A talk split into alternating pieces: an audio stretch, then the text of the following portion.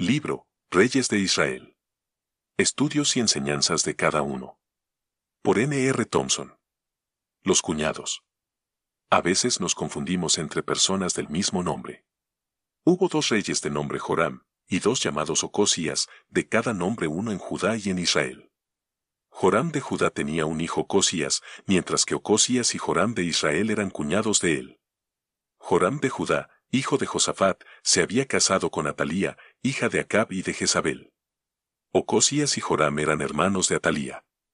Ocosías reinó apenas dos años sobre Israel y murió sin descendencia, juzgado por Dios, segundo Reyes 1, 2 y 17. Su hermano Joram tomó el trono en Samaria, segundo Reyes 3.1.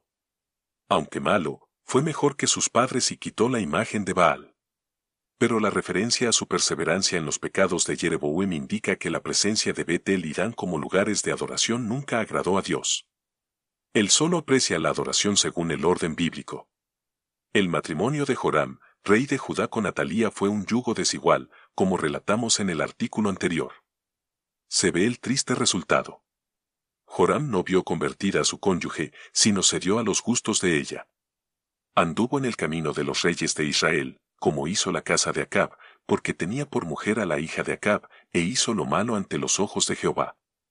Cuando llegó al trono, él temía que sus propios hermanos le quitaran la corona, y en forma traicionera los mató a filo de espada.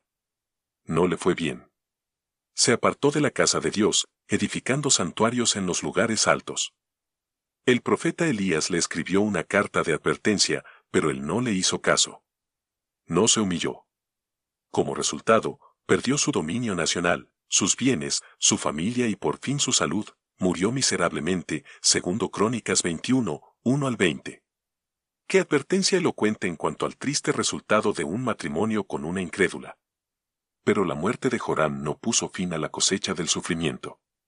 Su hijo llevaba el nombre de su tío, Ocosías, rey de Israel. Ocosías, rey de Judá, hizo lo malo. El nombre de su madre fue Atalía, él anduvo en los caminos de la casa de Acab, pues su madre le aconsejaba que actuase impíamente, segundo Crónicas 22, 1 al 4. Como fue Jezabel en el reino de Israel, asimismo fue Atalía en el reino de Judá. Ambas eran mujeres mundanas que llevaban una influencia triste en las naciones, igual como otras mujeres entre las iglesias, ve a Tiatira en Apocalipsis 2, 20. Jehú se levantó como instrumento del juicio divino. Él mató a ambos reyes y destruyó su idolatría. Cuando Atalía vio que su hijo había muerto, se apoderó de la corona y llegó a ser la única reina sobre el trono de Judá o de Israel. Para asegurar su dominio, ella mató a sus propios nietos, procurando en esta forma destruir toda la simiente real de la casa de Judá. Fue una iniciativa satánica para destruir la línea prometida de la cual nacería el Cristo, rey de reyes del linaje de David. Pero el diablo no puede vencer, aunque gane muchas victorias sobre el pueblo de Dios. Dios guardó un hijo del linaje de David para conservar la línea prometida. La esposa del sumo sacerdote rescató al menor de los nietos y lo escondió en el templo hasta que él pudiera ser coronado. Este periodo del reinado de la mujer usurpadora demuestra el resultado de la degeneración de los hombres. Dios nunca escogió mujer sacerdote, levita o rey. No fue a causa de la inferioridad de la mujer. Las mujeres de Israel no estaban pisoteadas, ni fueron guardadas veladas en secreto como en algunas naciones de hace varias generaciones. Su igualdad en capacidad se demuestra en las ocasiones cuando por la debilidad de los hombres, mujeres como Débora se levantaban.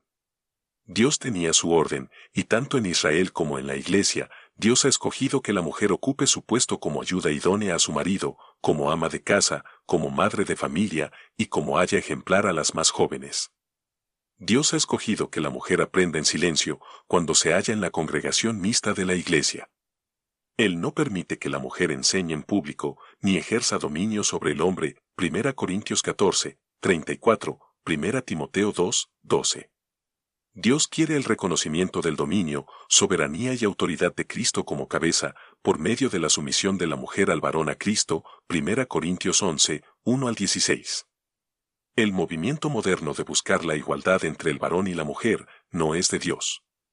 En el hogar, Dios quiere que el marido ame a su esposa y que la esposa se someta al marido, Efesios 5, 22 al 32. En la iglesia, Dios quiere que la mujer sea sumisa para demostrar a los ángeles que las creyentes no son como Eva quien actuó según el consejo del diablo antes de consultar con su cabeza. 1 Corintios 4, 9 y 11, 10, Efesios 3, 10. Ojalá que nunca veamos ninguna talía entre nosotros, que busque usurpar autoridad entre las iglesias. Joás. La preservación de la vida de Joás fue un milagro.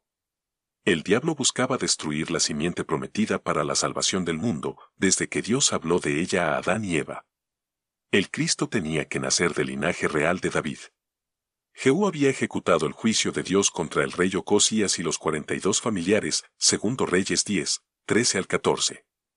Atalía, usurpadora del trono de Judá, destruyó todos los que quedaban de la simiente real. Solo escapó Joás. Su tía Josaba, esposa del sumo sacerdote Joyada, lo raptó siendo niñito y lo escondió en la casa de Dios. En esta forma Joás se crió secretamente en el templo por seis años. Cuando tenía siete años, todo el pueblo de Judá se alegró cuando Joyada lo presentó públicamente, con voz de júbilo lo coronaron. Luego mataron a la usurpadora. Parecía que Joás aprovechaba la buena influencia de Joyada y su esposa. Eran una pareja santa. Es cierto que no habían podido ejecutar su oficio abiertamente en el templo, porque la impía Talía y sus hijos habían destruido la casa de Dios, y además gastado en los ídolos todas las cosas consagradas de Jehová, segundo Crónicas 24, 7. Pero ellos instruían bien a Joás en las cosas de Dios, de tal modo que Joás dirigió el movimiento reformador en el templo de Dios. Sin embargo, Joás se ve como mero instrumento en la mano del sumo sacerdote, siempre faltándole la convicción personal. Él hizo bien en mandar a los sacerdotes a recoger las donaciones y ofrendas para reparar el templo. Pero ellos no cumplían, y Joás se descuidó en no hacer cumplir su propio mandamiento. Los sacerdotes actuaban como aquellos que deshonestamente manejan el tesoro del Señor. Todo el dinero consagrado, el dinero del rescate, y todo el dinero que cada uno de su propia voluntad trae a la casa de Jehová, recibanlo los sacerdotes, y reparen los portillos del templo donde quiera que se hallen grietas pero en el año 23 del rey Joás aún no habían reparado los sacerdotes las grietas del templo, segundo Reyes 12, 4 al 6. Esta malversación de los fondos santos rey revela la infidelidad, avaricia y falta del temor al Señor de parte de los sacerdotes. Pero manifiesta a la vez el descuido del rey Joás quien, después de haber dado orden de reparar el templo, quedó tranquilo viéndolo permanecer en ruinas hasta la edad de 30 años. ¿Por qué dejó pasar tantos años sin hacer reclamo? Es claro que le faltaba el ejercicio personal de cumplir la voluntad de Dios. Por fin el sumo sacerdote preparó una caja para recibir y guardar ofrendas. Cuando estaba llena la caja, Joyada no contaba a solas dinero. Era hombre fiel quien guardó su testimonio sin tacha, y no dio ocasión al diablo para provocar sospecha de su comportamiento. Por boca de dos o tres testigos se decidirá todo asunto, 2 Corintios 13, 1. El secretario del rey sirvió de testigo con el representante de Joyada al contar los fondos para pagar los obreros que reparaban la casa, segundo Reyes 12, 9 al 12, segundo Crónicas 24, 8 al 11. Basta tal ejemplo bíblico para evitar que ningún hermano solo cuente ni maneje los fondos de la asamblea. En la casa de Dios, hay que demostrar el temor del Señor, evitando que nadie nos censure en cuanto a esta ofrenda abundante que administramos, procurando hacer las cosas honradamente, no solo delante del Señor sino también delante de los hombres, 2 Corintios 8, 20 al 21. Cuando murió Joyada, se demostró la debilidad de Joás, quien había andado como si fuera con muletas. Hizo lo recto ante los ojos de Jehová todos los días de Joyada el sacerdote.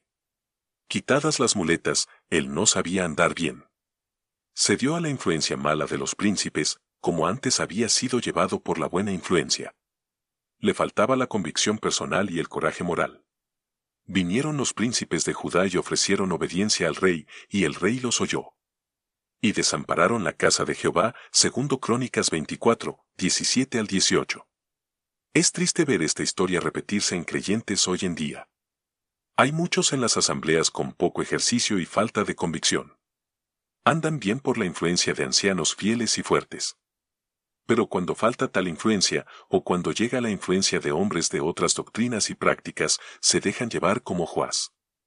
Hermanos, estudiemos la Biblia para fortalecernos y obedecer a Dios con firmeza.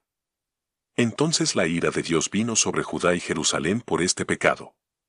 Entonces el Espíritu de Dios vino sobre Zacarías, hijo del sacerdote Joyada, y les dijo, Así ha dicho Dios, porque quebrantáis los mandamientos de Jehová. No os vendrá bien por ello. Pero ellos hicieron conspiración contra él, y por mandato del rey lo apedrearon hasta matarlo, en el patio de la casa de Jehová, segundo Crónicas 24, 20 al 21. Es triste cuando creyentes se apartan de los caminos del Señor, pero peor ver su rebeldía contra la palabra de Dios cuando los hermanos los exhortan. Que Dios nos guarde de la obstinación de Joás.